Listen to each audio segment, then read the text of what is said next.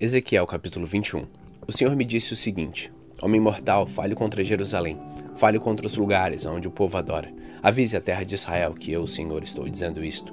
Eu estou contra vocês, vou tirar a minha espada e matar todos, tanto os bons como os maus. Usarei a minha espada contra todos, do sul ao norte. Todos ficarão sabendo que eu, o Senhor, tirei a minha espada da bainha e que não vou guardá-la. Homem mortal, fique gemendo como se o seu coração estivesse arrebentado de desespero. Vá para um lugar onde todos passam por você e solte gemidos de tristeza. Quando perguntarem por que você está gemendo, responda que é por causa daquilo que vai acontecer. Diga que eles perderam a coragem. Os corações deles ficaram cheios de medo, os braços ficarão moles e os joelhos tremerão. O tempo chegou, já está aqui, e eu, Senhor Deus, estou falando. O Senhor me disse o seguinte: Homem mortal, profetize, diga ao povo que eu, Senhor, estou dizendo isto. A espada, a espada está afiada e brilhando. Ela está afiada para matar e polida para brilhar como um relâmpago. Não poderá haver alegria, pois o meu coração rejeitou todos os conselhos e castigos. A espada está sendo polida, está pronta para ser usada, está afiada e polida, para ser posta nas mãos de um matador. Grite e solte gemidos, homem mortal. Essa espada é para atacar o meu povo e todos os líderes de Israel. Eles serão mortos com todo o resto do meu povo. Bata no peito em sinal de desespero. Estou pondo meu povo à prova, e se não quiserem se arrepender, todas essas coisas acontecerão a eles. Sou eu, Senhor Deus, quem está falando. Agora, homem mortal, profetize. Bata palmas e a espada ferirá muitas vezes. É uma espada que mata, uma espada que produz o terror e matança. Ela faz o meu povo perder a coragem e tropeçar. Estou ameaçando a cidade deles, com a espada que brilha como um relâmpago e que está pronta para matar. Espada afiada, Corte à direita e à esquerda. Corte em todos os lados por onde você virar. Eu também baterei palmas e a minha ira passará. Eu, Senhor, falei.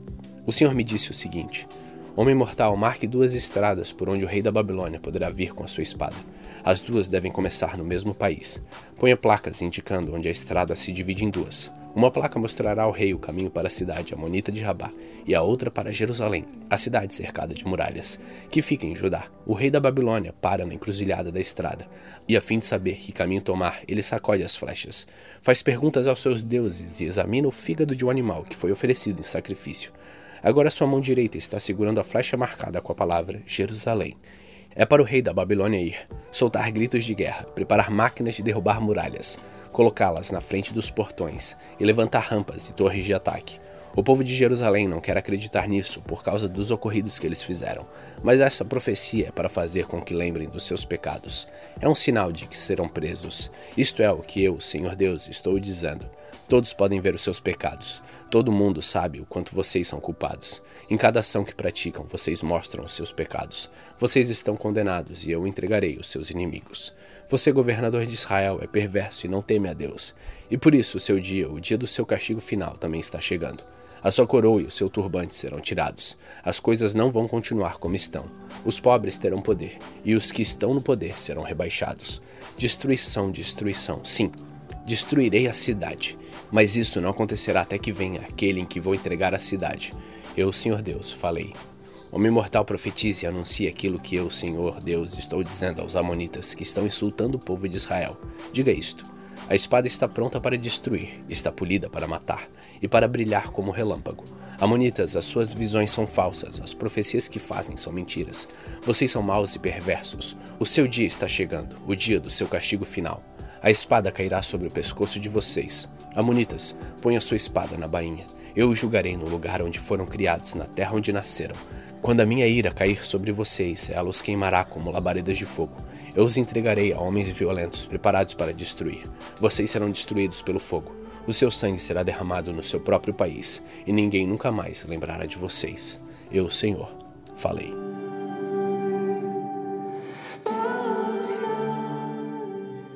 Ezequiel capítulo 22 O Senhor me disse o seguinte: Homem mortal, você está pronto para julgar as cidades que está cheia de assassinos? Mostre a ela todas as coisas vergonhosas que tem feito. Conte a ela aquilo que eu, Senhor Deus, estou dizendo. Você, cidade assassina, matou muitas pessoas do seu próprio povo e se tornou impura, fazendo ídolos e os adorando. E por isso o tempo do seu castigo está cada vez mais perto. Você é culpada dessas mortes e se tornou impura por causa dos ídolos que fabricou, e por isso o seu dia está chegando e o seu tempo acabou. Foi por isso que deixei as outras nações caçoarem e zombarem de você. Países de perto e de longe caçam de você por ter fama de cidade de desordeiros. Todas as autoridades de Israel confiam na sua própria força e cometem assassinatos. Na cidade ninguém honra o pai nem mãe. Vocês maltratam os estrangeiros que moram no meio de vocês e exploram viúvas e órfãos. Vocês não respeitam os lugares sagrados, nem guardam o sábado. Uns dizem mentiras a respeito dos outros, que por causa disso são mortos. Alguns comem sacrifícios oferecidos aos ídolos, outros estão sempre satisfeitos às suas paixões. Outros têm relações sexuais com a mulher do seu próprio pai. Outros ainda obrigam mulheres que estão menstruadas a terem relações com eles. Cometem adultério e seduzem as suas noras ou as suas meias-irmãs. Alguns dos seus moradores matam por dinheiro. Outros emprestam dinheiro a juros e ficam ricos explorando seus próprios irmãos israelitas. Eles esqueceram de mim. Sou eu, Senhor Deus, quem está falando. Vou acabar com as suas roubalheiras e com seus crimes de morte. Vocês pensam que ainda terão alguma coragem ou força bastante para levantar a mão quando eu acabar de agir contra vocês? Eu, Senhor, estou falando e mantendo a minha palavra. Espalharei o seu povo por todos os países e nações, e porei um fim em todas as suas más ações. Assim as outras nações olharão com nojo para vocês, e vocês saberão que eu sou o Senhor. O Senhor me disse o seguinte: Homem mortal, os israelitas não têm valor para mim. Eles são como uma mistura de cobre, estanho, ferro e chumbo que sobra, depois que a prata é refinada na fornalha. Agora eu, Senhor Deus, estou lhe dizendo que eles são tão inúteis como uma mistura. Reunirei todos em Jerusalém como se fossem minério de prata, cobre, ferro, chumbo e estanho jogados numa fornalha de refinação. A minha ira e o meu furor os derreterão, assim como o fogo derrete o minério. Sim, eu os ajuntarei em Jerusalém, porei fogo debaixo deles e os derreterei com a minha ira. Eles se derreterão em Jerusalém, assim como a prata é derretida na fornalha, e aí ficarão sabendo que eu, o Senhor, derramarei sobre eles a minha ira. O Senhor falou comigo de novo e lhe disse: Homem mortal, diga aos israelitas que a terra deles é impura e que eu estou castigando por causa da minha ira. As suas autoridades são como leões rugindo em cima dos animais que mataram. Matam as pessoas, tiram as suas propriedades as suas riquezas, e por causa dos seus crimes de morte deixam viúvas muitas mulheres. Os sacerdotes desobedecem a minha lei e não têm respeito por aquilo que é santo. Não fazem diferença entre o que é santo e o que não é. Não ensinam a diferença entre as coisas puras e as impuras e não respeitam o sábado. Como resultado disso, o povo de Israel não me respeita. As autoridades são como lobos que despedaçam os animais que mataram, matam para enriquecer. Os profetas escondem esses pecados como quem pinta de branco uma parede. Eles têm visões falsas e fazem falsas profecias. Afirmam que falam a palavra do Senhor Deus, mas eu, Senhor, não falei com eles. Os ricos enganam e roubam. Eles maltratam os pobres e exploram estrangeiros. Procurei alguém que construísse uma muralha Alguém que ficasse nos lugares onde as muralhas desmoronaram e que defendessem a terra, a fim de que a minha ira não a destruísse. Porém, não encontrei ninguém. Por isso farei cair o fogo da minha ira sobre eles, e os destruirei como castigo pelo que eles têm feito. Eu, Senhor Deus, falei.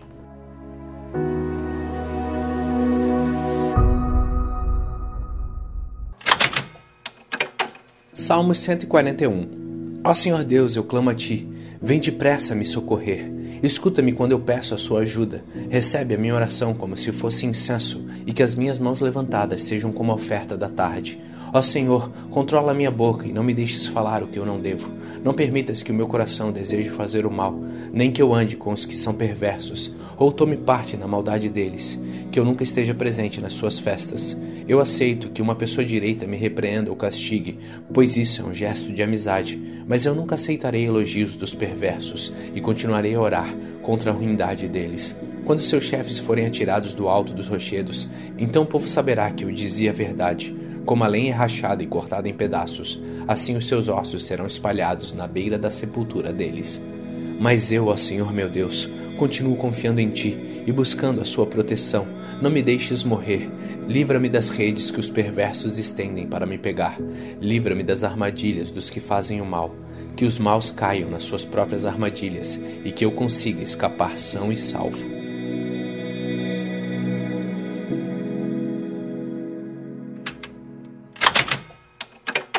Colossenses capítulo 3 Vocês foram ressuscitados com Cristo. Portanto, ponham seu interesse nas coisas que são do céu, onde Cristo está sentado ao lado direito de Deus. Pense nas coisas lá do alto e não nas que são aqui da terra, porque vocês já morreram e a vida de vocês está escondida com Cristo, que está unido com Deus. Cristo é a verdadeira vida de vocês, e quando ele aparecer, vocês aparecerão com ele e tomarão parte na sua glória. Portanto, matem os desejos deste mundo que agem em vocês, isto é, a imoralidade sexual, a indecência, as paixões más, os maus desejos e a cobiça, porque a cobiça é um tipo de idolatria, pois é por causa dessas coisas que o castigo de Deus cairá sobre os que não lhe obedecem. Antigamente a vida de vocês era dominada por esses desejos, e vocês viviam de acordo com eles. Mas agora, livrem-se de tudo isto, da raiva, da paixão e dos sentimentos de ódio, e que não saia da boca de vocês nenhum insulto e nenhuma conversa indecente. Não mintam uns para os outros, pois vocês já deixaram de lado a natureza velha com seus costumes, e se vestiram com uma nova natureza. Essa natureza é a nova pessoa que Deus, o seu Criador, está sempre renovando para que ela se torne parecida com Ele, a fim de fazer com que vocês o conheçam completamente. Como resultado disso, já não existem mais judeus e não judeus, circuncidados e não circuncidados, não civilizados, selvagens, escravos ou pessoas livres, mas Cristo é tudo e está em todos. Vocês são o povo de Deus ele os amou e os escolheu para serem dele. Portanto, vistam-se de misericórdia, de bondade, de humildade, de delicadeza e de paciência. Não fiquem irritados uns com os outros e perdoem uns aos outros, caso alguém tenha alguma queixa contra outra pessoa. Assim como o Senhor perdoou vocês, perdoem uns aos outros. E acima de tudo, tenham amor, pois o amor une perfeitamente todas as coisas, e que a paz que Cristo dá dirija vocês nas suas decisões, pois foi para essa paz que Deus os chamou, a fim de formarem um só corpo. E sejam agradecidos, que a mensagem de Cristo, com toda a sua riqueza, viva no coração de vocês. Ensinem e instruam uns aos outros com toda sabedoria Cantem salmos, hinos e canções espirituais. Louvem a Deus com gratidão no coração. Tudo o que vocês fizeram ou disseram, façam em nome do Senhor Jesus e por meio dele agradeçam a Deus, o Pai. Esposa, obedeça ao seu marido, pois é o que você deve fazer por ser cristã. Marido, ame a sua esposa e não seja grosseiro com ela. Filhos, o dever cristão de vocês é obedecer sempre ao seu pai e à sua mãe, porque Deus gosta disso. Pais, não irritem os seus filhos para que eles não fiquem desanimados. Escravos, em tudo obedeçam àqueles que são seus donos aqui na terra. Não obedeçam só quando eles estiverem vendo, procurando com isso conseguir a aprovação deles, mas obedeçam com sinceridade, por causa do temor que vocês têm pelo Senhor.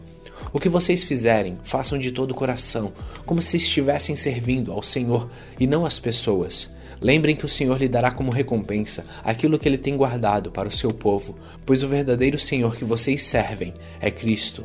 E quem faz o mal, seja quem for, pagará pelo mal que faz, pois quando Deus julga, ele não faz diferença entre as pessoas.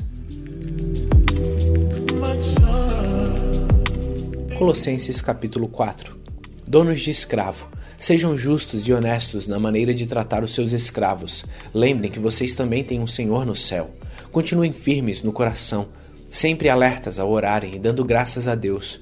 Orem também por nós, a fim de que Deus nos dê uma boa oportunidade para anunciar a sua mensagem, que trata do segredo de Cristo. Pois é por causa dessa mensagem que eu estou na cadeia. Portanto, orem para que eu faça com que o segredo de Cristo seja bem conhecido, como é o meu dever. Sejam sábios na maneira de agir com os que não creem e aproveitem bem o tempo de passarem com eles. Que as suas conversas sejam sempre agradáveis e de bom gosto, e que vocês saibam também como responder a cada pessoa. Tíquico, trabalhador fiel e companheiro no serviço do Senhor, levará a vocês todas as notícias minhas. Eu o estou enviando para contar como todos nós vamos indo e assim animar vocês. Com ele vai Onésimo, o querido e fiel irmão que é da igreja de vocês. Eles vão lhes contar tudo o que está acontecendo aqui. Aristarco, que está na cadeia comigo, lhes manda saudações, e também Marcos, o primo de Barnabé. Vocês já têm orientação a respeito de Marcos para recebê-lo bem, se ele passar por aí. Josué, chamado o Justo, também manda saudações. Esses três são os únicos judeus convertidos que trabalham comigo para o reino de Deus, e eles têm me ajudado muito.